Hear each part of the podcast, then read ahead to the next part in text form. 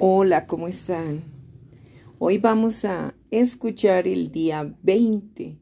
Restaura el compañerismo. ¿A cuántos, y creo que a todos, se nos ha dificultado el tener amigos, el saber relacionarnos con los demás? Y que es difícil, y más en el medio cristiano. Bueno, pues vamos a escuchar una gran historia de nuestro gran apóstol Pablo. Pablo le tocó difícil la relación porque él perseguía a la iglesia cristiana. Antes de ser creyentes, antes de, antes de ser creyente, cuando se le apareció Jesucristo y le preguntó Pablo, ¿quién eres? Y le dice el Señor Jesucristo, soy yo a quien tú persigues. Y Pablo de inmediato sintió la presencia de Dios y quiso ser para Dios. Él perdió su, su, vista en ese momento, pero Dios se la recobró después y ya Pablo era una nueva criatura que ya no iba a ser lo mismo, lo pasado, pasado y lo nuevo, nuevo. Él ya iba a estar más con Cristo y ya no iba a estar más con Satanás. Pablo había comprendido. Él quería enteramente entregarse así como Cristo se entregó por todos y así lo hizo. Es tal que se mantuvo célibe no quiso tener ninguna esposa. Y antes enseñó acerca de cómo ser buenos esposos, buenas esposas, buenos hijos, un hombre que Dios lo llenó de sabiduría, porque todo lo que Pablo decía era gracias a la sabiduría que Dios le había dado. Así que tenemos que aprender de Pablo porque todos los cristianos necesitamos vivir es una nueva vida, no doble vida. La doble vida es o Dios o el diablo.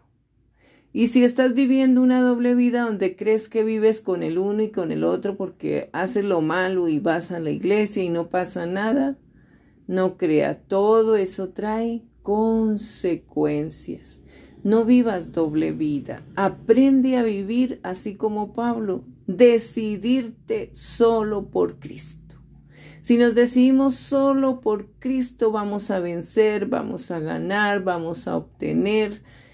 Y necesitamos restaurar el compañerismo primero en la casa, con el padre, con la madre, con los hijos, con las relaciones y en la iglesia, en el trabajo todo Dios lo ha dispuesto para que nosotros realmente vivamos para Él en la nueva vida en Cristo.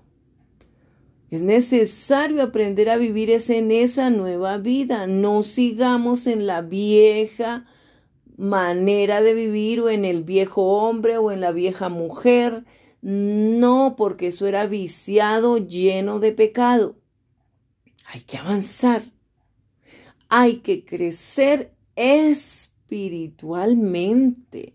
Necesitamos ardientemente vivir una vida consagrada para Dios así trabajemos, así estudiemos, así nos relacionemos, así vayamos al supermercado, pero tú debes ser una persona espiritual, llena de Dios. No quiere decir que andes por las nubes.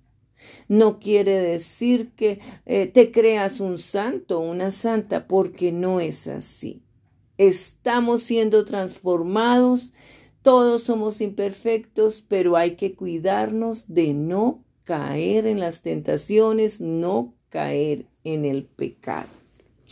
Pero bueno, vámonos a la palabra y aprendamos, aprendamos porque cada día debemos disponer nuestro corazón para aprender.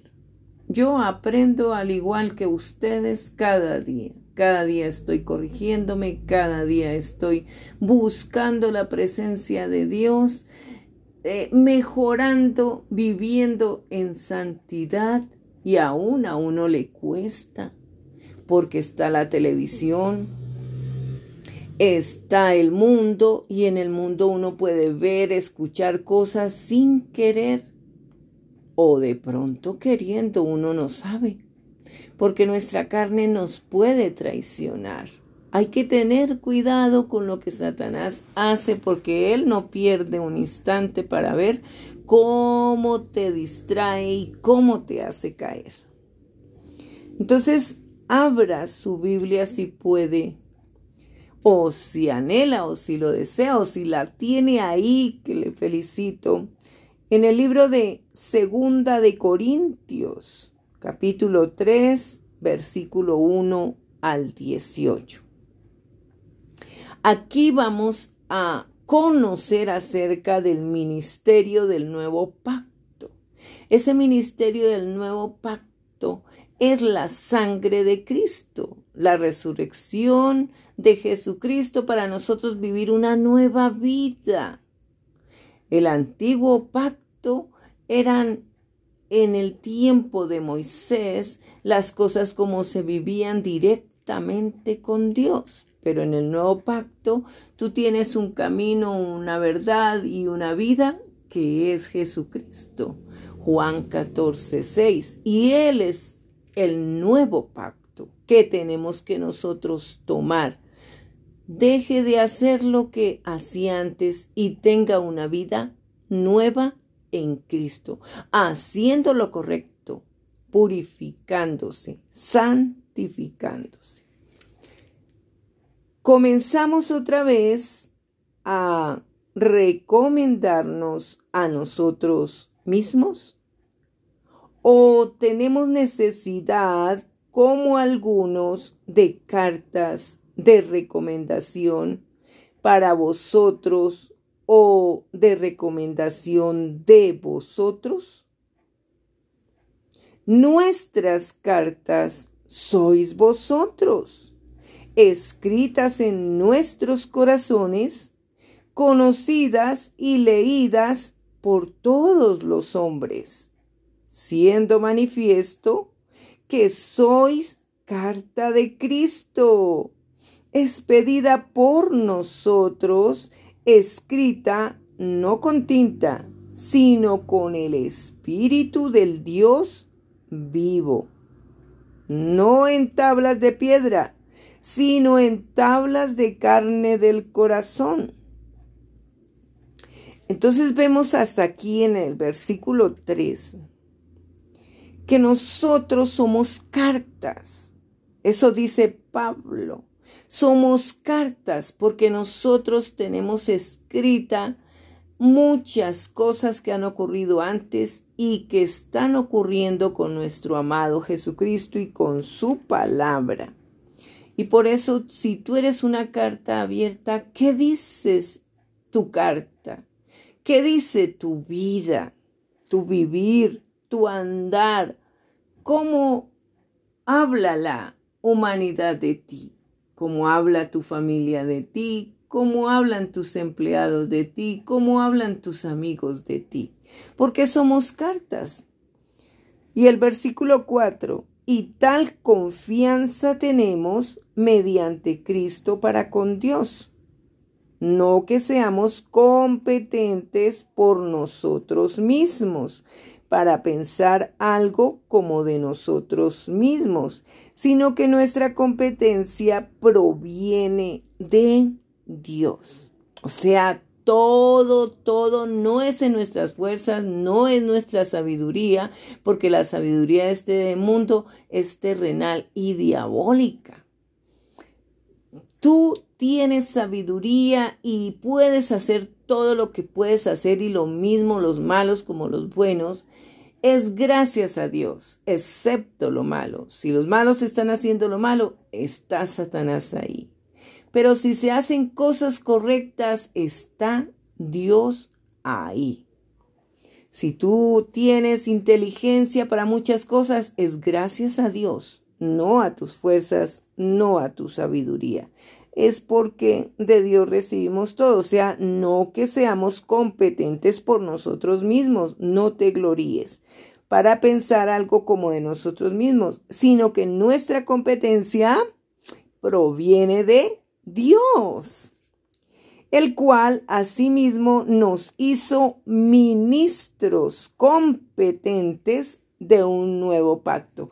Todos somos ministros o ministras de un nuevo pacto, porque nosotros tenemos que servir a Dios, porque ministro significa servicio.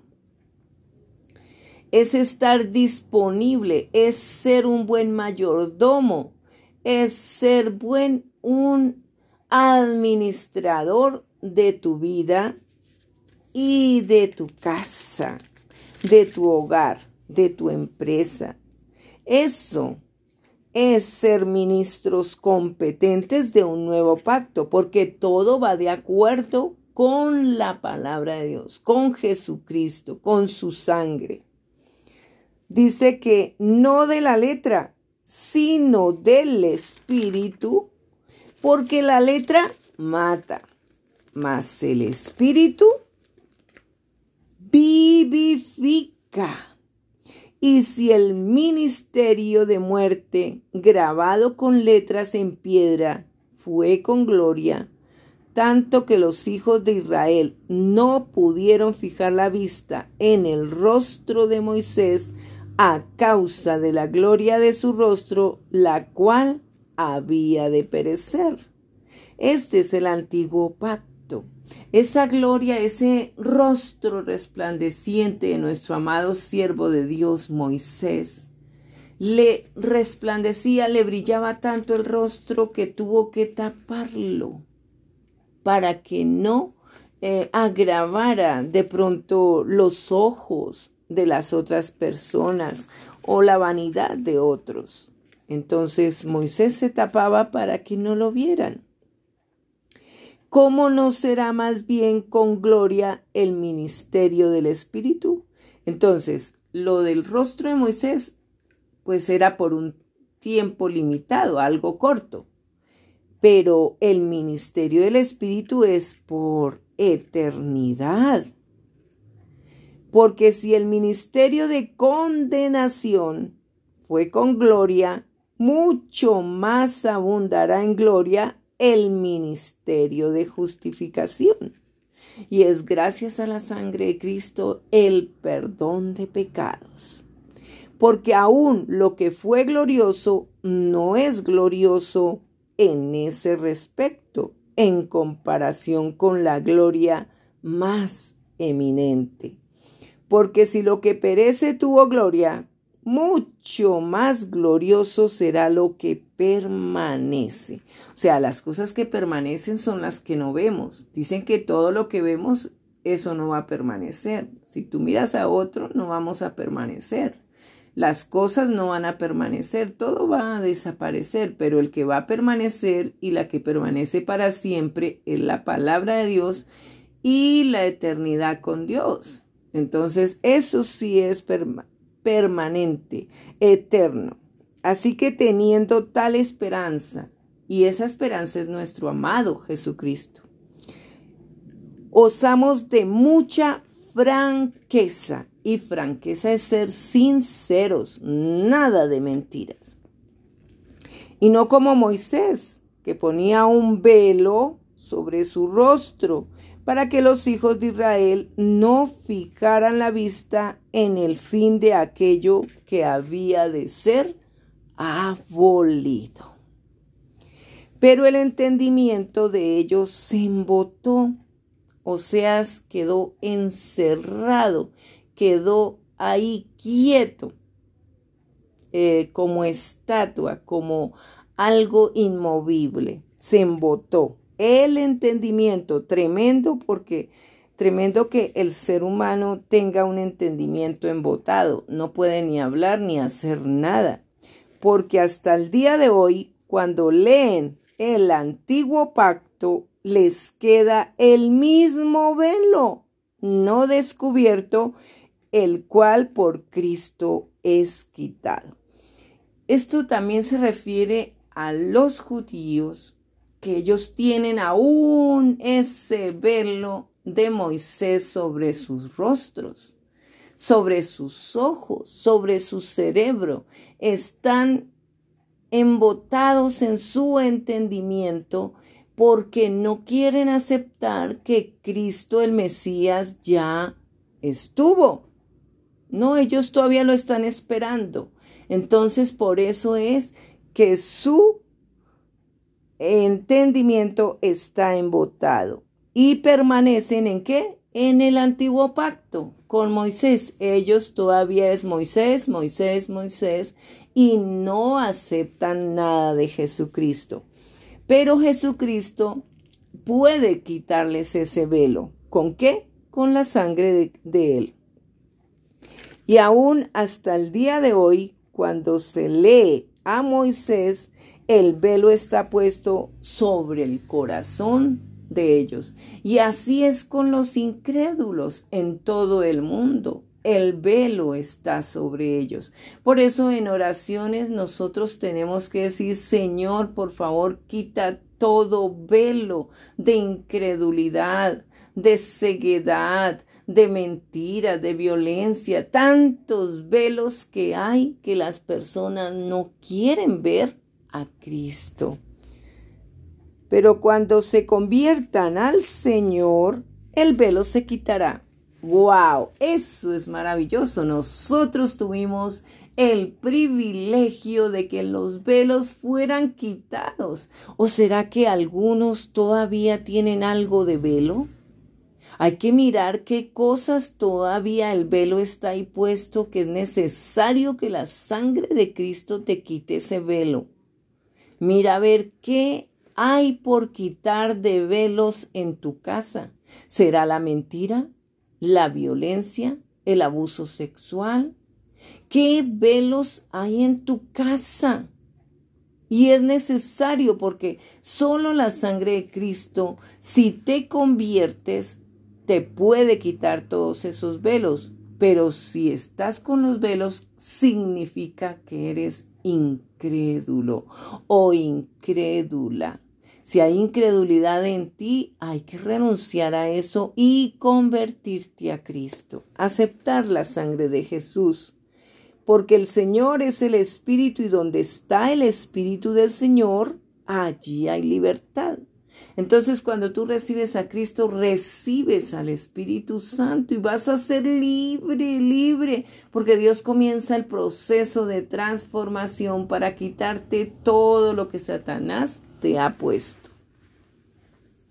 Por tanto, nosotros todos mirando a cara descubierta como en un espejo la gloria del Señor, somos transformados Miren qué bendición de gloria en gloria en la misma imagen como por el Espíritu del Señor. Qué maravilloso es dejarse transformar por el Espíritu Santo. Hay que permitirle el control de nuestras vidas. Es mejor, no le permitas el control de tu vida a Satanás porque lo que va a hacer es matarte, destruir tu familia, destruir todo porque así es Satanás. Y Pablo sigue hablando. Hay que seguirlo escuchando. Tremendo lo que acabamos de aprender en esta primera parte. Increíble, maravilloso. Pero viene también segunda de Corintios capítulo 4 del 1 al 18.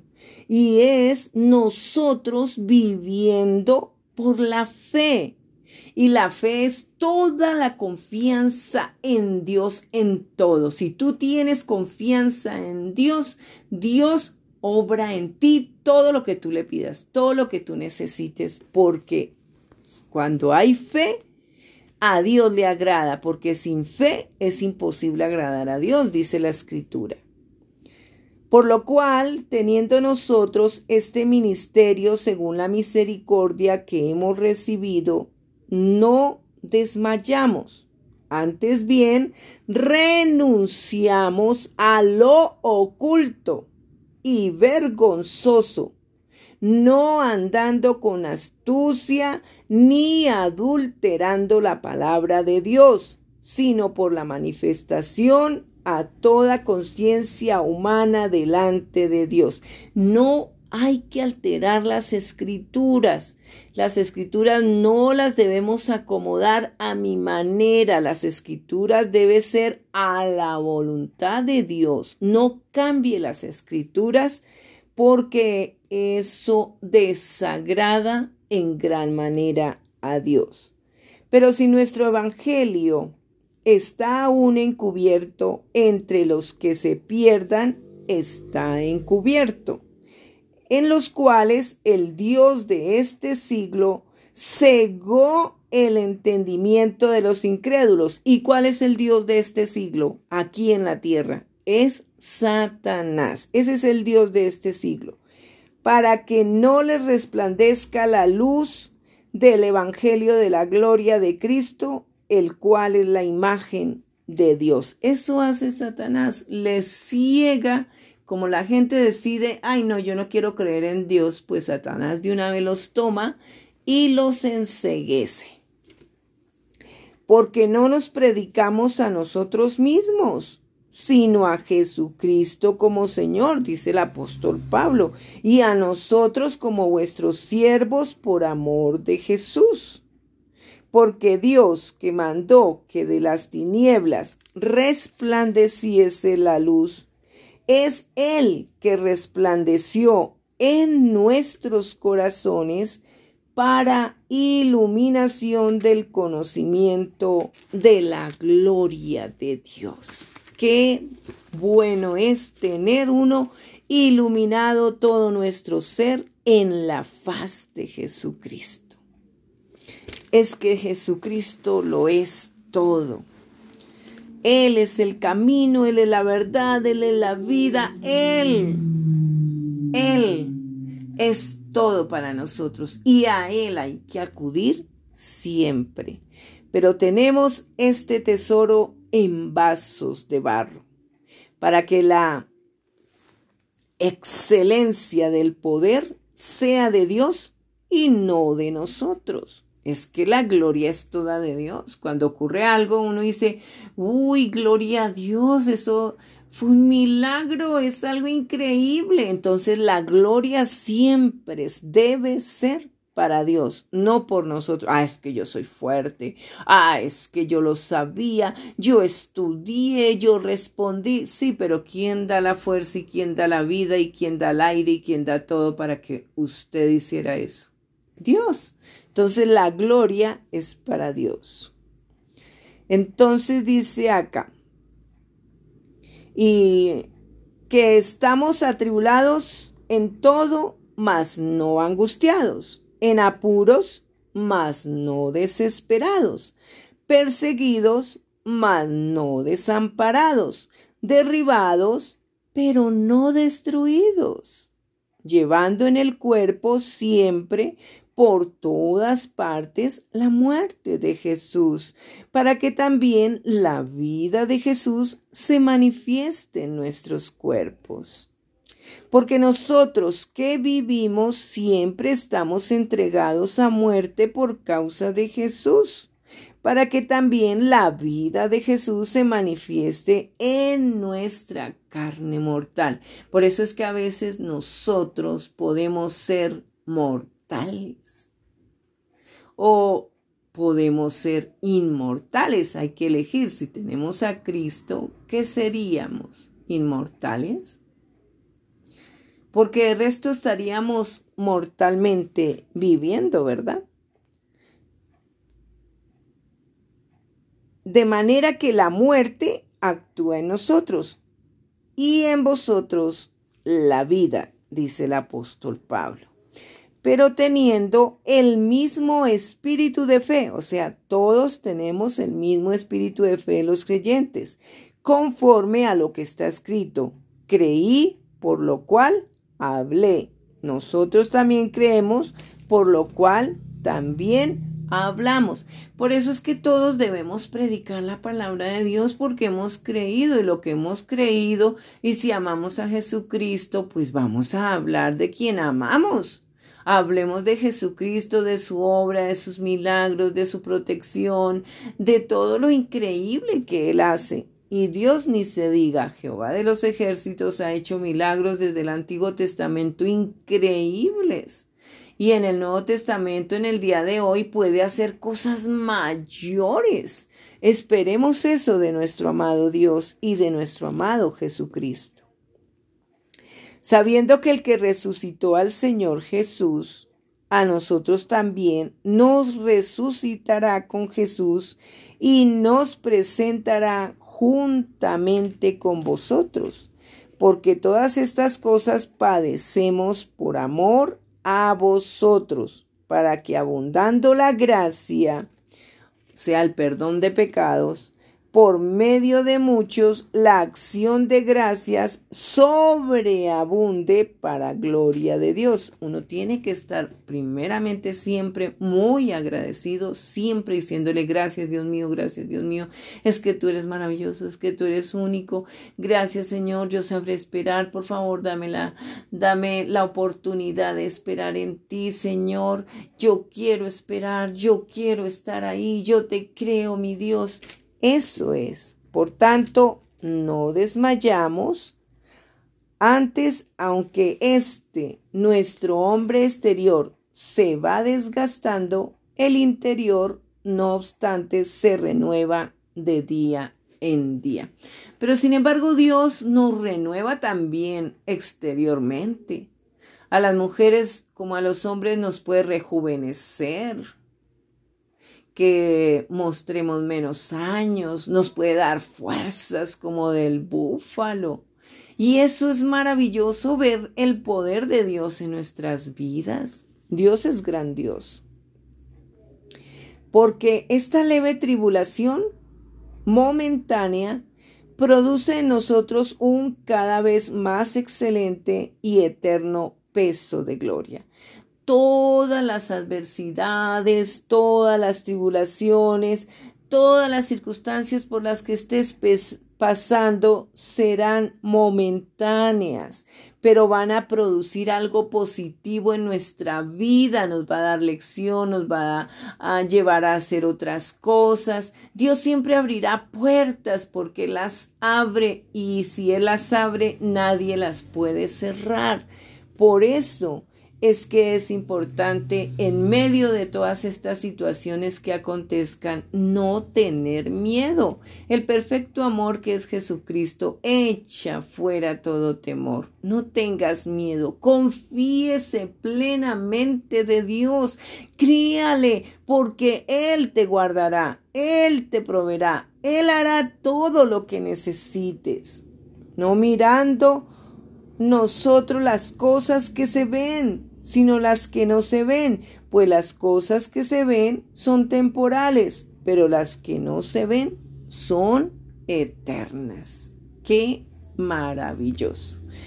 Me apasiono al leer y la forma como este apóstol Pablo Dios lo llenó de tanta sabiduría para poder ser tan buen compañero con la gente donde quiera que iba, le hablaba como padre, nos trataba a las, a las personas como a hijos, eh, tenía mucha gente la cual discipulaba a él y era, él era como un papá especial.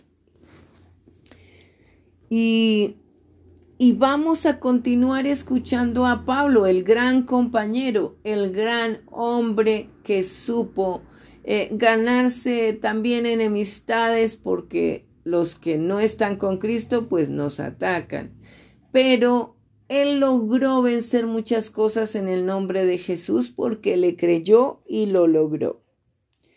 En el libro de Segunda de Corintios, sigamos, ahora con el capítulo 5, versículo 1 al 21. Porque sabemos que si nuestra morada terrestre, este tabernáculo, se deshiciere, tenemos de Dios un edificio, una casa no hecha de manos, eterna en los cielos. Es maravilloso saber que siempre tendremos una casa donde vamos a estar siempre, eternamente. Y por esto también gemimos, deseando ser revestidos de aquella nuestra habitación celestial, pues así seremos hallados vestidos y no desnudos. Porque asimismo los que estamos en este tabernáculo, eh, sí, tabernáculo, gemimos con angustia, porque no quisiéramos ser desnudados, sino revestidos para que lo mortal sea absorbido por la vida. Mas el que nos hizo para esto mismo es Dios, quien nos ha dado las arras del Espíritu. Así que vivimos confiados siempre y sabiendo que entre tanto que estamos en el cuerpo, estamos ausentes del Señor porque por fe andamos, no por vista, pero confiamos y, y más quisiéramos estar ausentes del cuerpo y presentes al Señor, ¿verdad? Por tanto, procuramos también, o ausentes o presentes, serle agradables. Entonces uno en el compañerismo hay que tener en cuenta que hay que estar presentes o ausentes, pero siendo agradables, porque es necesario que todos nosotros comparezcamos ante el tribunal de Cristo, para que cada uno reciba según lo que haya hecho mientras estaba en el cuerpo, sea bueno o sea malo. Entonces hay que comparecer en ese tribunal y allí vamos a rendir cuentas de lo que hemos hecho aquí en la tierra, cómo fuimos como jefes, cómo fuimos como hijos, como padres, cómo fuimos con los amigos, cómo fuimos con las personas. Había acepción de personas, había desprecio. Todo eso vamos a rendir cuentas en el tribunal. Y esta otra partecita del capítulo 5 trata del ministerio de la reconciliación. Si usted se ha enfriado en las cosas de Dios del Evangelio, puede reconciliarse, puede volver a tener esa comunión con Cristo. Solo es que confiese, se arrepienta y tenga Cristo en su corazón y usted decida vivir para Cristo y entonces usted estará reconciliándose con Dios. Dice así el versículo 11, conociendo pues el temor del Señor, persuadimos a los hombres, pero a Dios le es manifiesto lo que somos y espero que también lo sea a vuestras conciencias dice el apóstol Pablo. Entonces, esto también tenemos que nosotros vivirlo, ser persuadidos, ¿cierto? Y nuestra conciencia siempre nos dictará, oye, estás obrando mal, oye, ah, por ahí no es el camino, oye, qué cosas estás diciendo, eso no es de Dios, sigues en el viejo hombre y el nuevo pacto que, la sangre de Cristo que, hay que cambiar, hay que ser nuevas criaturas. Entonces dice así, no nos recomendamos pues otra vez a vosotros, sino os damos ocasión de gloriaros por nosotros, para que tengáis con qué responder a los que se glorían en las apariencias y no en el corazón porque el amor de Cristo nos constriñe.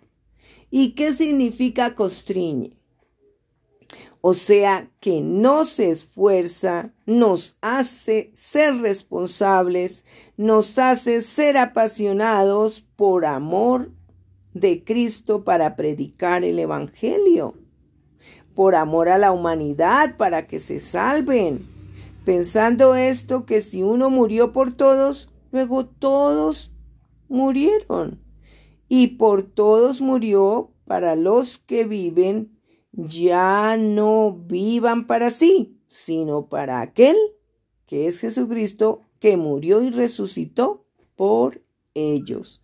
De manera que nosotros de aquí en adelante a nadie conocemos según la carne, y aún si a Cristo conocimos según la carne, ya no lo conocemos así. De modo que si alguno está en Cristo, nueva criatura es. Muy bien. Las cosas viejas pasaron. Muy bien. He aquí todas son hechas nuevas. O sea, no permanezcas en tu vida antigua. Qué horror permanece cambiando, mejorando, arreglándote bonita si eres mujer, siendo un varón responsable si eres hombre. Qué maravilloso es estar en la nueva vida con Cristo. Que si eras mal geniado o mal geniada, ya no más. Eso pasó. Tenemos que vivir una vida de santidad. Y todo esto proviene de Dios, quien nos reconcilió consigo mismo por Cristo y nos dio el ministerio de la reconciliación. Que Dios estaba en Cristo reconciliando consigo al mundo, no tomándoles en cuenta a, a quién, a los hombres sus pecados. Y nos encargó a nosotros la palabra de la reconciliación. Pero también, ¿qué reconciliación? Es un cambio de relación entre Dios y el hombre basado en el cambio de posición del hombre a través de la obra redentora de Cristo. Y esto quiere decir que tú comienzas a ser transformado cuando recibes a Cristo en tu corazón. Ya no eres el mismo ser incrédulo anterior o la misma persona con la vieja manera de ser de antes, sino que por la sangre de Cristo eres limpiado, perdonado, perdonada y comienzas a vivir una vida espiritual en Cristo, en su palabra, y hay que vivir así. No vivas doble vida, por favor. No lo hagas. Si lo estás viviendo, apártate de ello. Entonces dice que consta de cinco fases consecuentes. Una, el examen de conciencia. Entonces, cuando llegamos como incrédulos, conocemos de Cristo, la conciencia nos acosa, ¿verdad? Ay, sí, yo soy un pecador, yo soy una pecadora, he matado, he robado, eh, digo mentiras, tantas cosas, ¿cierto? Ese es el examen de conciencia.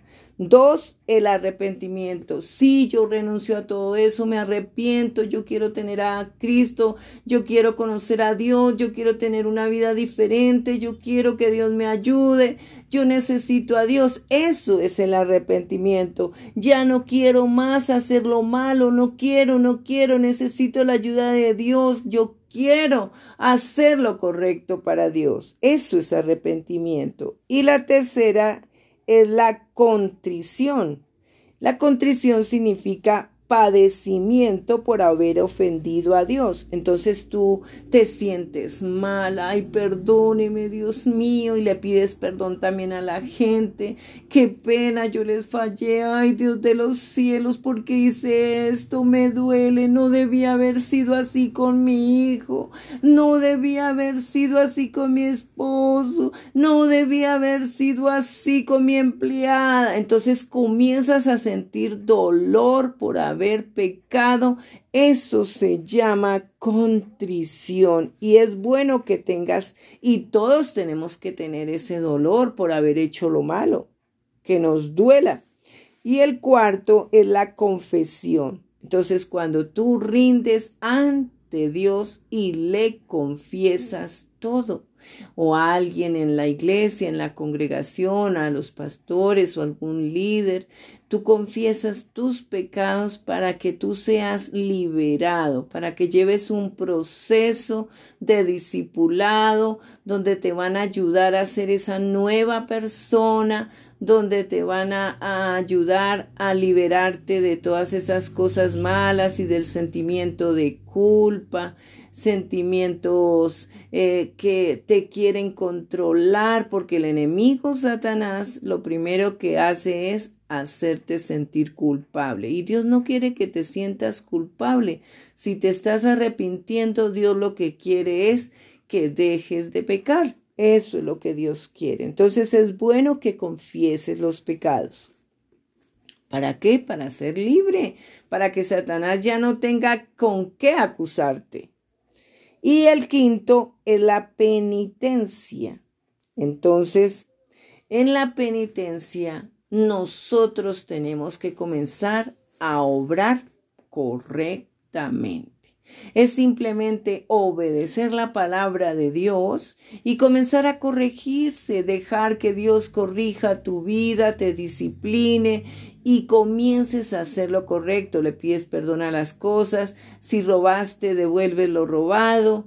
En fin, comienzas a corregir toda tu vida con todos y primeramente con Dios. Así que somos embajadores en nombre de Cristo, como si Dios rogase por medio de nosotros, o rogamos en nombre de Cristo, reconciliados con Dios, dice Pablo. Al que no conoció pecado, por nosotros lo hizo pecado, para que nosotros fuésemos hechos justicia de Dios en él. ¿En quién? En Jesucristo. Si Jesucristo todo lo hizo por nosotros, amemos a nuestro Cristo, obedezcámosle a nuestro Cristo. Y seamos buenos compañeros.